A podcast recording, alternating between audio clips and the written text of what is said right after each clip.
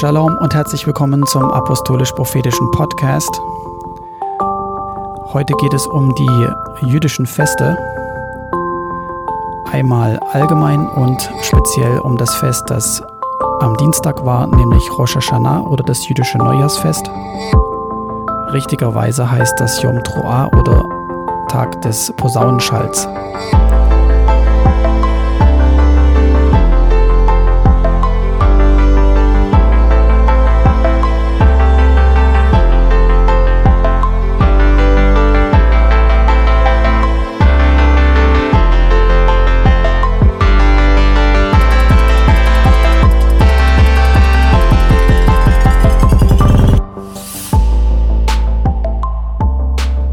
Heute soll es um die jüdischen Feste gehen, im Speziellen jetzt um Yom Truah, den Tag des Posaunenschalls. So heißt es richtigerweise.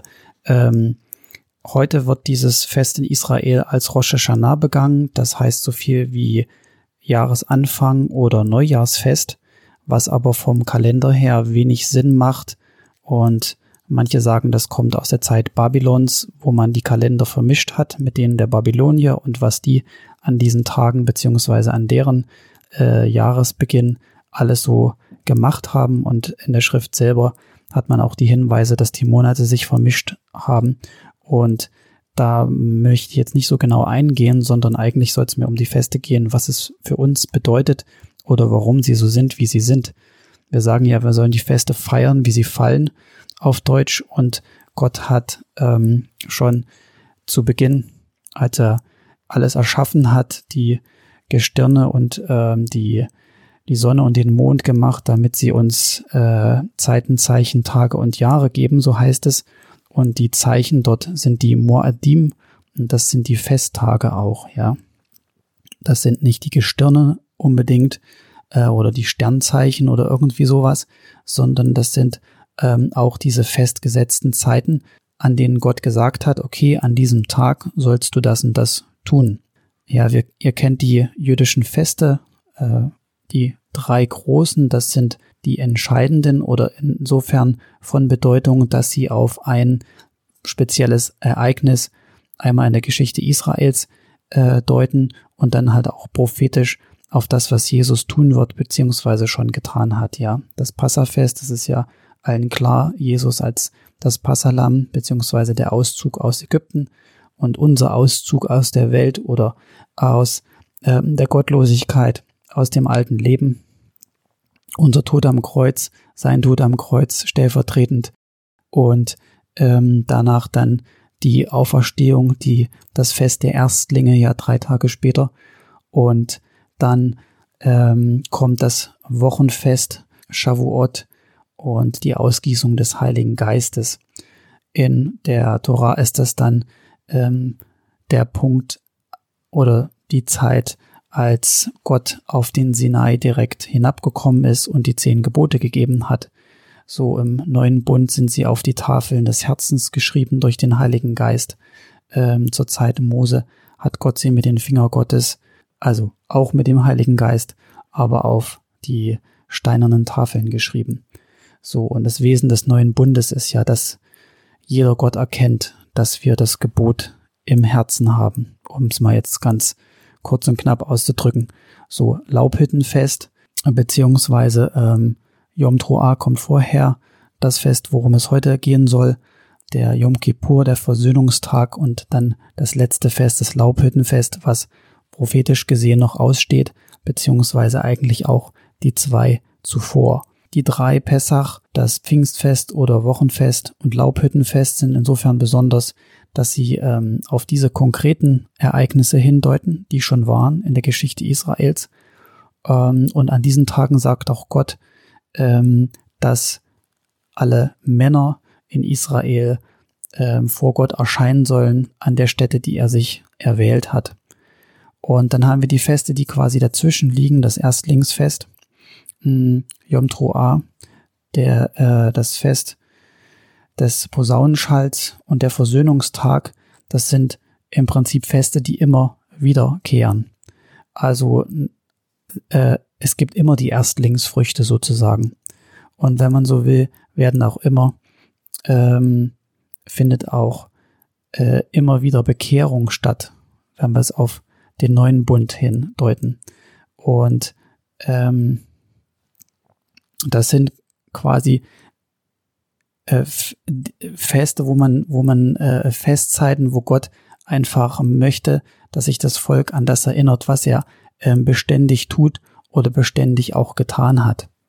Und ähm, ich habe äh, mich mit den Festen beschäftigt und dann, dann sieht man jetzt natürlich diese, diese Parallelen in der Heilsgeschichte und das, was Jesus gemacht hat. Und das hat mir echt auch die Augen geöffnet, als ich mich bekehrt habe. Da habe ich im Buch gelesen, ähm, dass die Feste erklärt und wie Jesus die erfüllt oder äh, schon erfüllt hat. Und das äh, fand ich faszinierend und das hat mir das Evangelium richtig erklärt eigentlich. Ähm, was sehr faszinierend ist, weil es äh, in der im, im Alten Testament steht, ja. Und ähm, äh, bei diesen, bei der Recherche für das, für das Fest heute dachte ich mir so, warum gibt uns da Gott eigentlich keine so direkte Anweisung? Also es ist ja ganz kurz und knapp einfach nur erklärt, was wir oder was das Volk Israel an dem Tag tun soll in 3. Mose 23, ja, und der Herr redete mit Mose und sprach, sage zu den Israeliten, am ersten Tage des siebten Monats sollt ihr Ruhetag halten, mit Posaunenblasen zum Gedächtnis eine heilige Versammlung. Da sollt ihr keine Arbeit tun und sollt dem Herrn Feueropfer darbringen. Und dann in ähm, 4. Mose wird es dann auch nochmal genau erklärt, wie die Opfer dann stattzufinden, äh, äh, aussehen sollen und was man genau opfern soll und wie. Aber sehr viel mehr erfahren wir dazu eigentlich nicht. Und was mich zu der Frage bringt, woran sollen wir denn denken, daran denken? Oder wenn, wenn jedes Fest auf irgendetwas prophetisch hinweisen soll, auf was weist es denn dann hin? Rückblickend in die Vergangenheit oder auch in die Zukunft. Und ähm, wie ich gerade schon gesagt habe, es gibt halt diese Feste und das ist eins davon, was auf immer wiederkehrende Dinge hinweist. Also das, was Gott generell so tut. Und wir können uns dem Ganzen nähern, indem wir einfach gucken, was wir an dem Tag tun sollen oder was man tun soll, nämlich Posaunen blasen. Also dieses Shofar ist da schon dieses entscheidende Element in der ganzen Sache. Äh, und zwar, wenn wir gucken, ist es tatsächlich auch ähm, das Shofar an äh, dem Tag, als Gott auf den Sinai kommt, nämlich 2. Mose 19 und dort die zehn Gebote stiftet. Das ist auch die Bibelstelle, wo dieses Wort zum ersten Mal auftritt. Und zwar heißt es, keine Hand soll ihn anrühren, also den, den Berg, sondern er soll gesteinigt oder erschossen werden, es sei Tier oder Mensch, sie sollen nicht leben bleiben. Wenn aber das Witterhorn lange tönen wird, dann soll man auf den Berg steigen. Und das ist diese, dieses Zeitfenster von drei Tagen, wo Gott zu Mose redet und Mose das Volk auch heiligen soll, dass sie denn vor Gott treten können. Und was mir aufgefallen ist und man ganz klar sehen kann, äh, wenn man in der Schrift schaut, wo dieses Schofahorn auftaucht, dann taucht immer der Aspekt der Heiligkeit beziehungsweise der Heiligung auf, also dass sich das Volk oder irgendjemand heiligen soll. Denn wenn wir weiterschauen, wir denken, oder ihr wahrscheinlich dann auch gleich an, an, an Josua und Jericho, als ähm, Gott gesagt hat, dass sie die Stadt erobern sollen und er die klaren Anweisungen gibt, wie sie das denn machen sollen. Was entscheidend ist, ist das Ereignis, was zuvor passiert ist, nämlich als Josua dem Fürsten des Heeres des Herrn begegnet.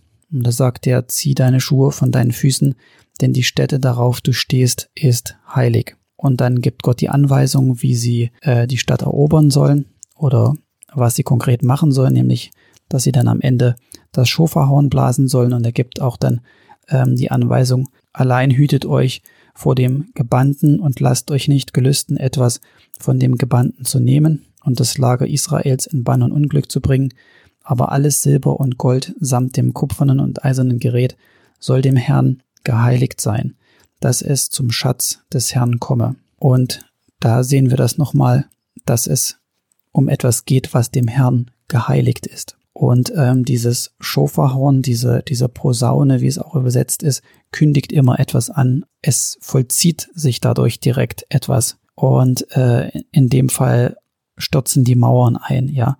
Oder äh, Gott kündigt an, dass er jetzt konkret ähm, den Berg betritt, ja, und direkt auf den Berg kommt. Das ist mit eines der gewaltigsten Ereignisse in, in der ganzen Geschichte. Und in diesem Zusammenhang taucht dieses Schofar auf, das es ankündigt.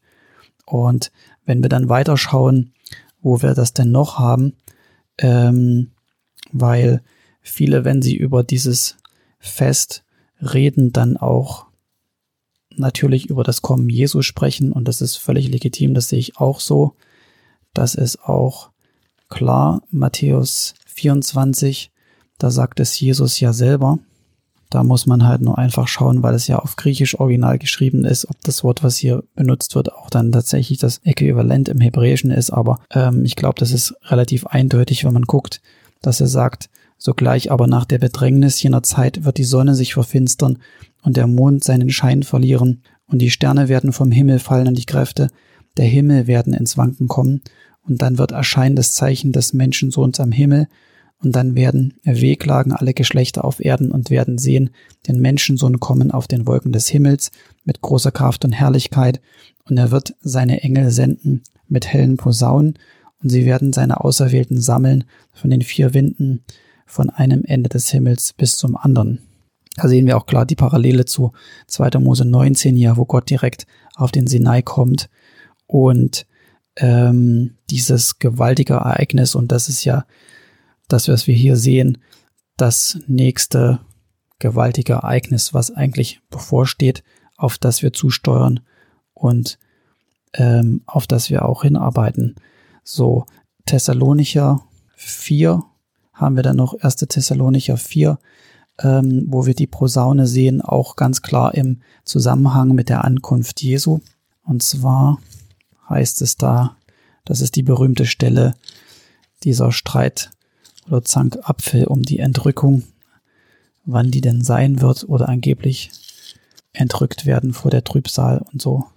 So, 1. Thessalonicher 4, Vers 15. Ich mach's mal so wie alle anderen. Ich zitiere es aus dem Zusammenhang. Denn das sagen wir euch mit einem Wort des Herrn, dass wir, die wir leben und übrig bleiben bis zur Ankunft des Herrn, denen nicht zuvorkommen werden, die entschlafen sind, denn er selbst, der Herr, wird wenn der Befehl ertönt, wenn die Stimme des Erzengels und die Posaune Gottes erschallen, herabkommen vom Himmel, und zuerst werden die Toten, die in Christus gestorben sind, die in Christus gestorben sind, auferstehen. Danach werden wir, die wir leben und übrig bleiben, zugleich mit ihnen entrückt werden, auf den Wolken in die Luft, dem Herrn entgegen, und so werden wir bei dem Herrn sein alle Zeit. So tröstet euch mit diesen Worten untereinander.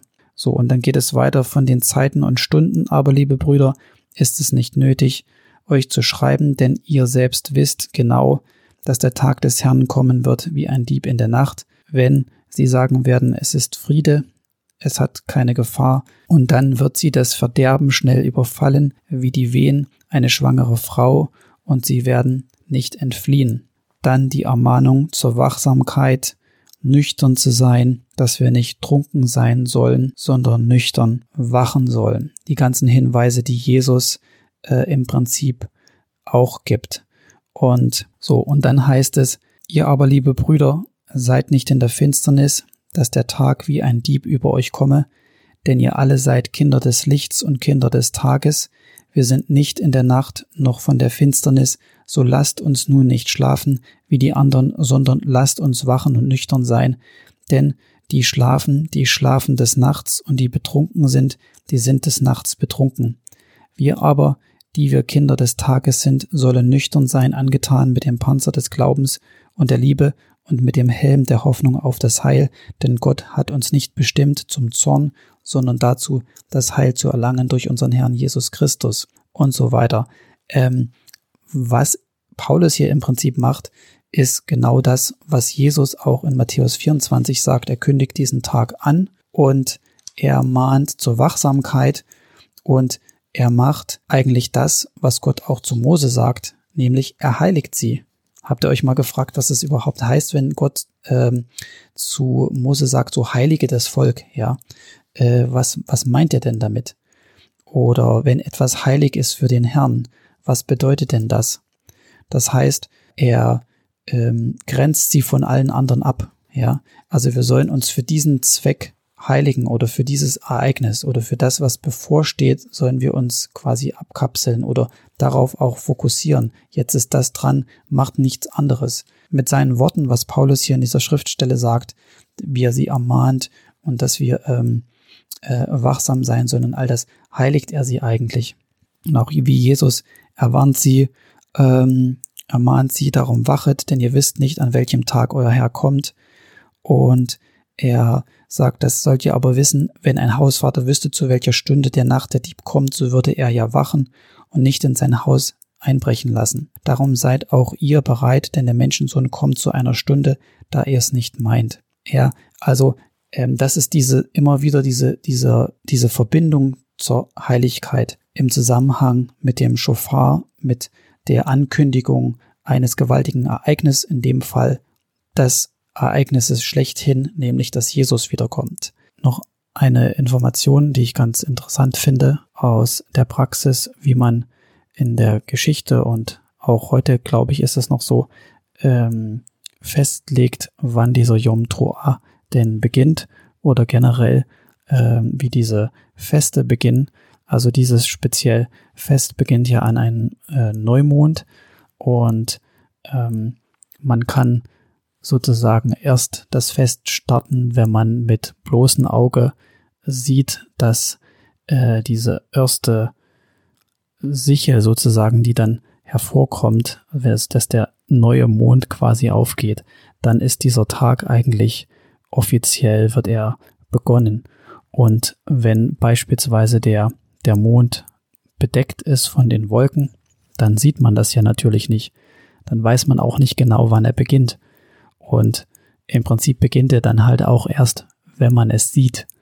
Und so ist es interessant und eine vielleicht interessante Parallele, aber das ist jetzt nicht in Stein gemeißelt und das darüber könnt ihr auch nachdenken, ob das tatsächlich so ist, wenn Jesus sagt, dass den Tag und die Stunde niemand weiß und dass man eigentlich nicht genau sagen kann, wann Jesus natürlich wiederkommt und ähm, dass man wachen soll, weil man halt die Stunde nicht kennt äh, und nicht genau we weiß, zu welcher Stunde der Dieb in der Nacht kommt oder der Menschensohn dann kommen wird, ja, äh, als Hinweis darauf, dass dieser Tag oder das Yom Troah auf jeden Fall auf das Kommen Jesu deutet und ob das so sein wird, dass er an diesem Tag kommen wird, das ist mal eine ganz andere Geschichte, aber eine interessante Episode, dass man ähm, den Beginn dieses Tages auf diese Weise bestimmt. Okay, damit äh, seid gesegnet und habt ein gutes Wochenende. Amen.